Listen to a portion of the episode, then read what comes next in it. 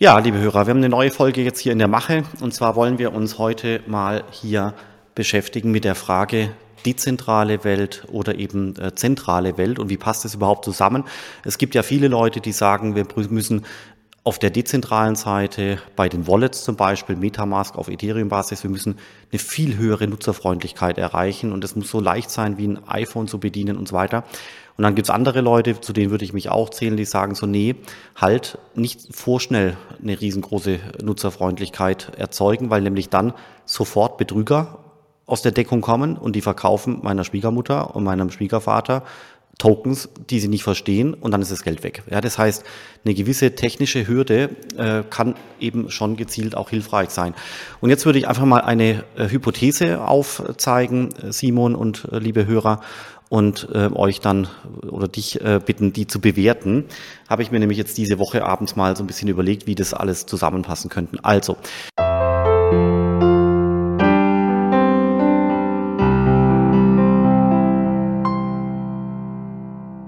Auf der einen Seite habe ich diese unglaublich innovative, verteilte, dezentrale Welt, besteht aus Tausenden von Programmierern, die setzen sich an den Computer, programmieren irgendwelche Protokolle, dann kommt manchmal was raus wie ein Uniswap, ja, super toll. Dann kam, kommt mal ein anderes tolles DeFi-Protokoll raus, ja, wie Aave für Borrowing und Lending. Dann kommt mal was raus, was vielleicht nicht funktioniert. Und also letztendlich ist es halt Innovationsentstehung wie im Bilderbuch. Die Leute experimentieren und manchmal kommt was dabei raus und manchmal nicht. Es ist extremst chaotisch und doch setzt sich früher oder später eben die beste Qualität ähm, entsprechend durch. Ja, also so funktioniert Innovation schon immer. Potenziell kann es dann auch Konsolidierungseffekte geben, dass quasi Firmen sich zusammenschließen oder ähnliches, äh, um, um Größeneffekte zu haben.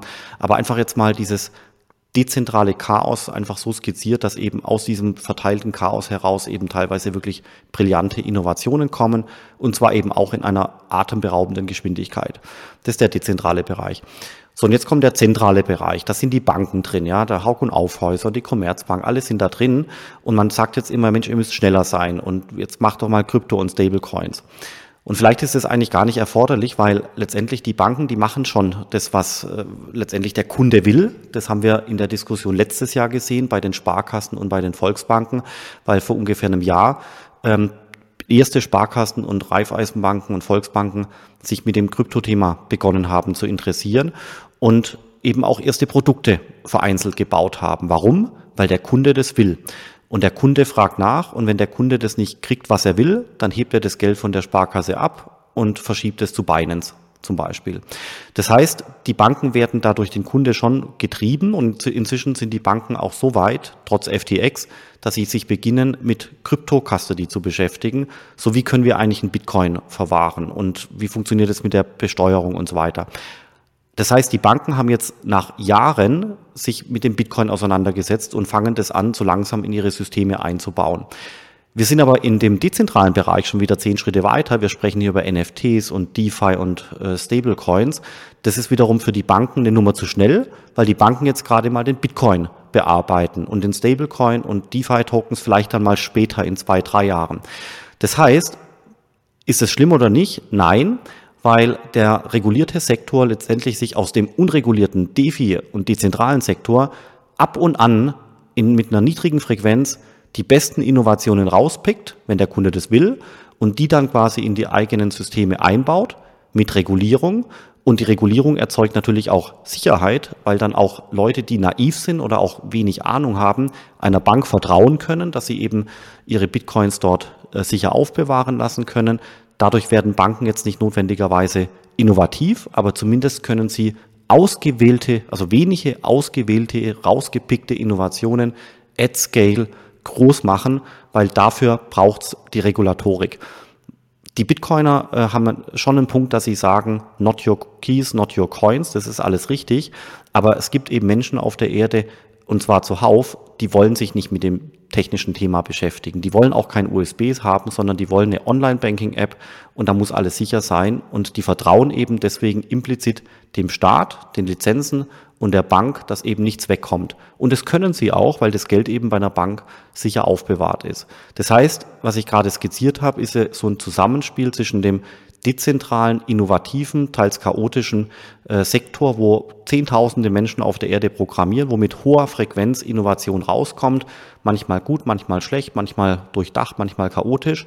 Und der regulierte Bereich, der kann das so nicht, muss er auch nicht, sondern der pickt sich ab und an mal eine Innovation raus, so wie Ethereum oder Bitcoin, vielleicht irgendwann mal ein Stablecoin und macht es dann entsprechend groß, weil die Kunden das wünschen. Und deswegen passt es aus meiner Sicht auch so gut zusammen. Der der, und das ist noch die, der letzte Satz, Simon, dann äh, bitte deine Meinung dazu. Wenn jetzt jemand zum Beispiel beginnt, sich bei der Börse Stuttgart anzumelden und zu registrieren, dann hat er am Anfang ein gutes Gefühl und kauft vielleicht mal für 1000 Euro ein Bitcoin und hat halt jetzt Skin in the Game. Und er ist froh und die Regulierung und so weiter, das heißt, er muss sich auch nicht groß damit beschäftigen. Aber es interessiert ihn. Jetzt fängt er sich an einzulesen und beginnt so ein bisschen die Technik zu verstehen. Das heißt, irgendwann sagt er, okay, Mensch, toll, ich kaufe jetzt mal einen USB-Stick, das will ich jetzt probieren, das scheint ja wirklich zu funktionieren. Dann liest er sich ein und lädt eben dann seinen Bitcoin-Bruchteil auf einen USB-Stick. Dann wird er vielleicht auf einer Konferenz und so weiter äh, im Blockchain-Bereich so ein bisschen in das dezentrale Ökosystem reingezogen und dann springt er quasi von dem zentralen Ökosystem in das dezentrale Ökosystem, weil er sich über die Jahre intensiv damit beschäftigt hat und es dann beginnt auch zu verstehen. Das heißt, was ich gerade äh, skizziert habe, ist so ein bisschen die Journey. Ich starte mit wenig Ahnung, ich starte bei Bison, komme da rein, mache meine ersten Erfahrungen. Wenn ich Lust habe, arbeite ich mich über die Jahre hinweg tiefer ein. Und wenn es mich dann interessiert, starte ich in den dezentralen Sektor, neue Netzwerke, neue Startups, neue Technologien. Aber ich kann es halt dann auch, weil ich mich über die Jahre damit beschäftigt habe. Das heißt, über diese Journey wird aus meiner Sicht beides komplementär zueinander.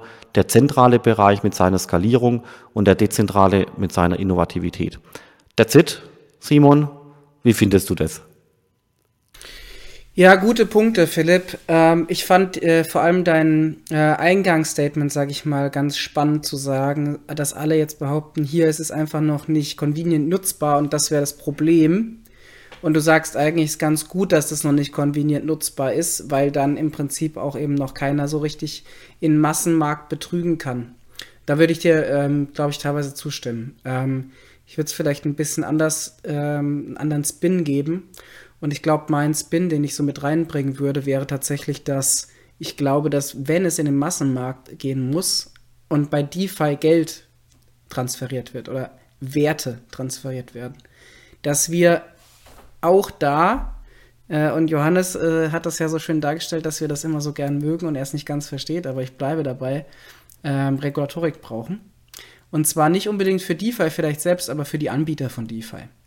Also wenn, ähm, also und das, das ist jetzt dann halt wirklich eine spannende Grenze, weil wenn jemand schon wieder so eine UI davor schaltet, ist ja die Frage, baut er jetzt nur eine UI und der Kunde macht es am Ende bei DeFi selber?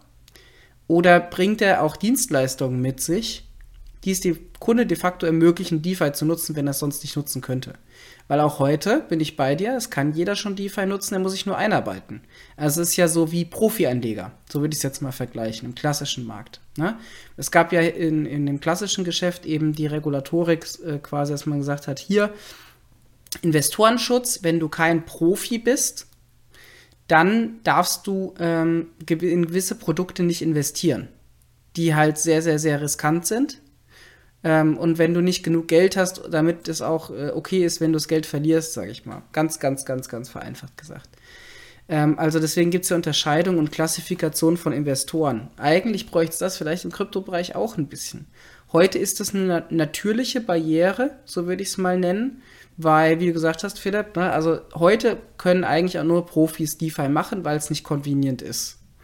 Und diese natürliche Barriere hält die natürlich auch da, hält Kunden, die es eigentlich nicht können, auch davon ab zu investieren. Jetzt könnte man eben sagen, das ist schade und die müssen das alle können. Und auch eine Oma muss ein DeFi-Protokoll, äh, ein DeFi-Trade irgendwie abwickeln können. Das stimmt, aber die vertraut halt dann tatsächlich am Ende ja doch wieder irgendjemand anderen, weil sie es selber nicht kann. Also Gott bewahre, ich will jetzt nicht Omas diskriminieren. Es gibt auch Omas, die auch heute schon sich in DeFi einarbeiten könnten, aber wahrscheinlich halt dann doch relativ wenige, außer die haben dein DLT-Talent-Programm gemacht, äh, Philipp. Ich weiß nicht, was da die älteste Teilnehmerin bisher ist, aber äh, warte, bist, bist du auf Mute? Oh, sorry, ja, 52 äh, äh, war die älteste Dame. Ja, das ist, glaube ich, noch ein sehr humanes Alter, um sich da äh, einzuarbeiten, aber ähm, äh, Spaß neben, nebendran. Ähm, also ich glaube, ähm, grundsätzlich ist es eben eine gute natürliche Barriere, dass wir hier quasi keine ähm, äh, Profis äh, drin haben, ja. Und ähm, ich glaube auch, dass es eben in dem Moment, wo jemand eben nicht selber auf DeFi draufkommt und auch sich selber des Risikos nicht bewusst ist, dass man den halt auch ein bisschen tatsächlich davor schützen muss. Und vielleicht gibt's halt auch dann in Zukunft analog zum Finanzwissen, was ja de facto bei so einer Investorenklassifikation abgefragt wird. Also hast du schon mal eine Aktie gekauft? Weißt du, wie das funktioniert? In was hast du bisher investiert? So Fragen werden ja da gestellt, um zu klassifizieren, ob der Anleger in so wie sich auskennt. Und vielleicht muss man auch, äh, müsste man auch sagen, so, ey, wir machen das auf der technischen Seite jetzt für DeFi. Also das wäre auch ein Weg, um äh, einen Schutz mit reinzubringen. Vielleicht zu sagen, so, hey, wenn du DeFi machen willst, dann darfst du das machen, Gott bewahre, ja. Und es kann ja auch de facto jeder machen, in kompliziert. Aber wenn du so einen einfachen Anbieter nutzen willst, dann äh, brauchst du im Rahmen des Onboarding-Prozesses halt vielleicht so ein paar Fragen. So, hast du schon mal deine eigene Wallet erstellt? Äh, weißt du, wie so ein DeFi-Transfer anstoßt? Hast du schon mal eine Transaction gesigned? Weißt du, was für ein Hash dahinter steht? Und da könnte man jetzt sagen, ja, ist alles scheißegal, muss ich alles nicht wissen, weil ich will es ja nur einfach nutzen. Aber vielleicht ist das halt eine Hilfe, dass Leute, die es ähm, grundsätzlich verstehen, auch nutzen könnten. Ja. Und Leute, die es halt nicht verstehen, ähm, dass man die halt aber auch vor Zugang zu DeFi-Protokollen ähm, schützt, weil die sicherlich nicht gucken werden, ob der Smart Contract sauber ist selber. Ähm, und vielleicht muss man halt auch sagen, okay, Leute, die dann halt gewisse Smart Contracts für Leute einfach zugänglich machen, dann müssen die zumindest als Firma auditiert werden oder oder oder. Ja, also ich weiß, es ist ein heißes Eisen und ich wäre halt ein großer Freund davon, die Welten irgendwie zu vereinen, zusammenzubringen. Ähm, aber da muss man sich halt einen, Überleg, einen Weg überlegen, wie man da hinkommt, glaube ich.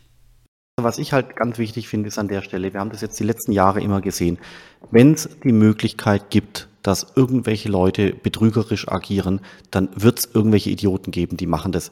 Schaut euch die ganzen ICO-Leute ein, an aus dem Jahr 2015, 2016, dann die ganzen DeFi-Leute, die Copy-Paste gemacht haben, die ganzen Scammer da draußen.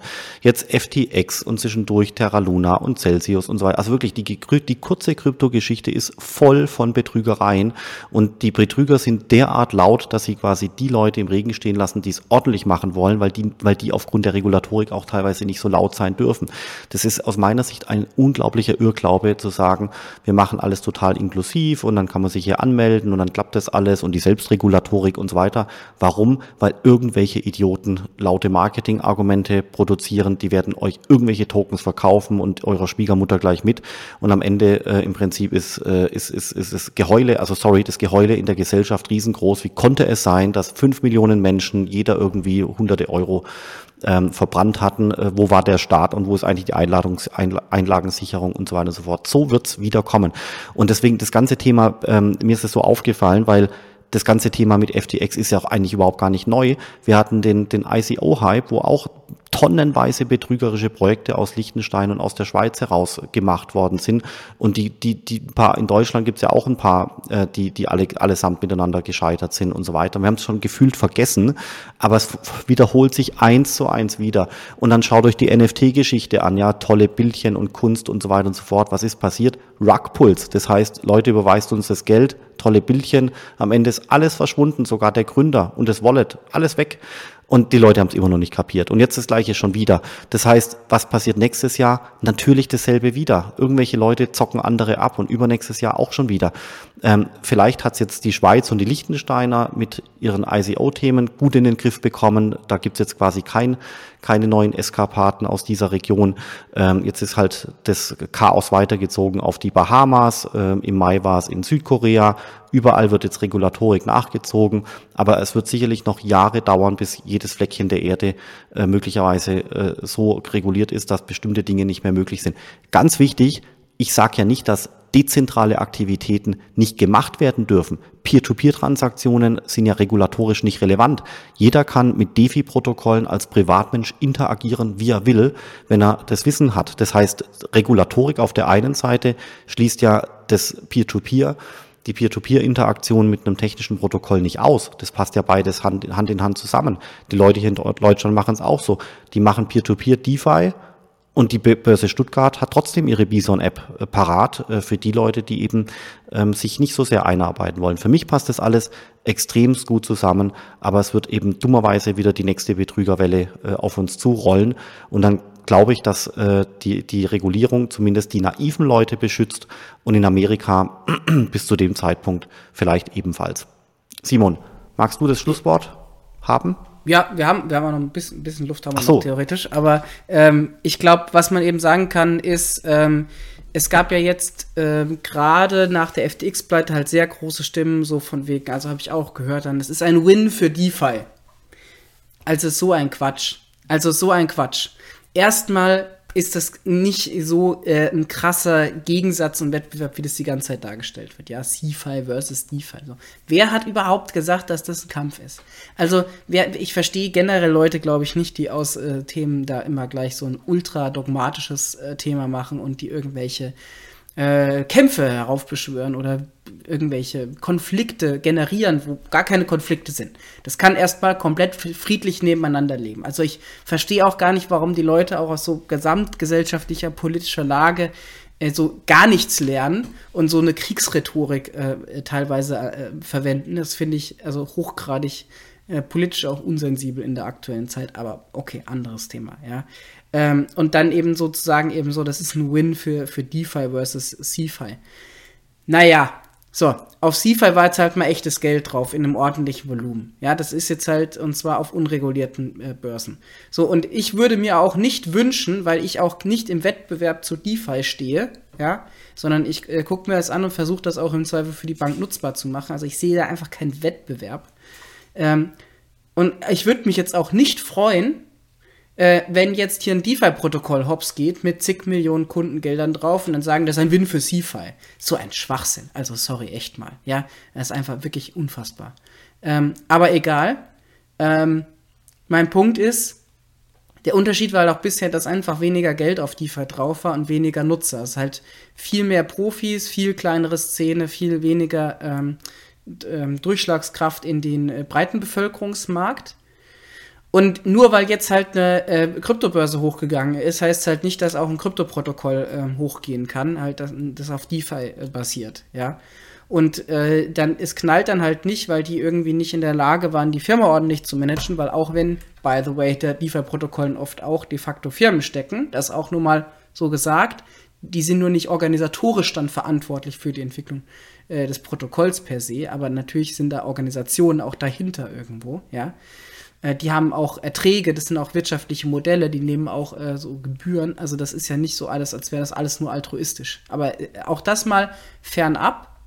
Der Punkt ist, glaube ich, so, wenn da knallt es halt dann nicht, weil der Gründer äh, Gelder rauszieht aus dem Protokoll und bewusst und auch das ist möglich, sondern halt, weil der Smart Contract schlecht geschrieben ist und es irgendwie Einfallsvektoren halt im Smart Contract gibt.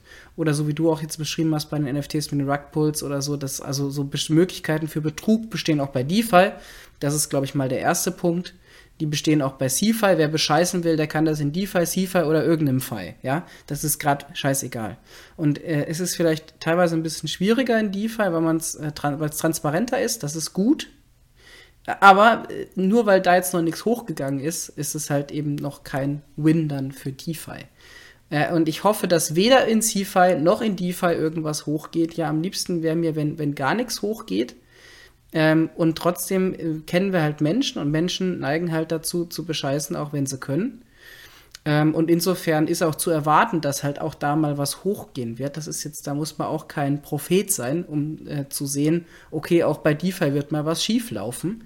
Und dann äh, wird auch da das Geheule groß sein, so wie du sagst, Philipp. Und deswegen teile ich ein bisschen die These, dass ähm, zu hohe Usability am Anfang tatsächlich vielleicht jetzt so diese natürliche Barriere des, des Entries ähm, runtersetzen könnte und damit zu einer zu hohen Adaption im Markt führen könnte. Und tatsächlich sind diese ähm, Centralized Exchanges, die Unregulated Centralized Exchanges, ein gutes Beispiel dafür, weil die auch obwohl es, weil die Schlupflöcher gefunden haben, sage ich mal, um Kunden auch in USA, auch in Deutschland onzuboarden, obwohl die gar nicht hier vor Ort sitzen und einen Handel schon recht convenient mit Krypto gemacht haben. obwohl die Leute da nicht sehr informiert haben. Also jemand kann sehr leicht seinen Account bei Bison machen, jemand konnte aber auch recht leicht seinen Account bei ähm, bei FTX machen. Und wenn wir an die ersten Tage in Krypto auch in Deutschland zurückdenken, dann war ja die Hauptschwierigkeit für die Leute, dass ein Normalo eine Wallet irgendwie so aufmachen konnte, dass er auch handeln kann. Na? Und das war eine natürliche Barriere, dass nicht alle Amateure gleich in, in Krypto rein konnten. Und jetzt, so also mit diesen äh, Kryptobörsen war es dann schon möglich, könnte man auch sagen, das ging auch ein bisschen zu schnell vielleicht. Ja, ja, schon richtig. Und deswegen die, die Kryptobörse, auch die DEX, also die dezentrale Exchange, die ist ja per se gar nicht so sehr das Problem. Das Problem sind die lauten Marketingargumente von Betrügern, ja. Und das, du hast jetzt also einfach auch, du hast es auch genau richtig ähm, gemeint, Simon. Nicht jeder Mensch wird automatisch zu einem Betrüger. Das sagen wir ja gar nicht, sondern, sondern du, on average sind die Leute ehrlich und geben sich Mühe. Aber du hast immer ein paar Idioten, die eben dann aus dieser Menge herausstechen und die sind laut und die machen alles kaputt. Das haben wir jetzt mehrfach gesehen und die produzieren laute Marketingargumente, die brauchen, die produzieren die richtigen Incentives und dann kauft deine Schwiegermutter Simon auf irgendeiner Dex irgendwelche bescheuerten Tokens. So ja. läuft's. Und deswegen, deswegen ist der, ist die Regulatorik für naive Leute letztendlich nicht nur ein vertrauensgebendes Instrument, wie ich finde, sondern vor allem auch ein Filter, damit eben deine Schwiegermutter nicht alles machen kann.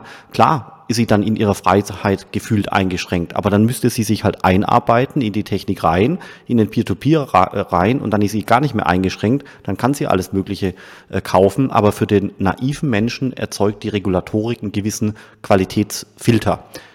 Ja. Zumindest so wie unser System heute funktioniert. Und das ist auch in Ordnung. Und, äh, in, und insofern, ähm, ich sage ja auch nicht, dass ich alles reguliert haben will, sondern durch diese Peer-to-Peer-Möglichkeit habe ich ja den Workaround geschaffen für die Profis, die eben äh, die Regulatorik dann verlassen können und in ihrer Freiheit machen können, was sie wollen. Ich finde es vom System her wirklich gut austariert, wie es jetzt äh, hier in Europa und in Deutschland entstanden ist. Und du hast genau richtig gesagt, äh, Philipp, die Leute, die schreien dann halt und sind sehr laut, ja. Und ich würde auch tatsächlich. Die Betrüger. Jetzt, ja, genau, die Betrüger. Ja. ja. Und ich würde jetzt tatsächlich, wenn sich Leute fragen, wo gehe ich als nächstes hin, da würde ich mal so einen leichten Zur Indikator. Börse. ja, so ist es am Ende. Also die jetzt wirklich besonders laut geschrien haben. Ja. Da und sich vielleicht auf der Titelseite abbilden lassen irgendwo. Da würde ich dann sagen, Leute, bei denen, wo die sich jetzt über den, also die sich darüber, dass der Wettbewerber gefallen ist, am lautesten aufregen, da stinkt's, ja. Und äh, da versucht man vielleicht auch äh, durch Lautstärke andere Sachen ähm, zu überdecken. Sehr schön.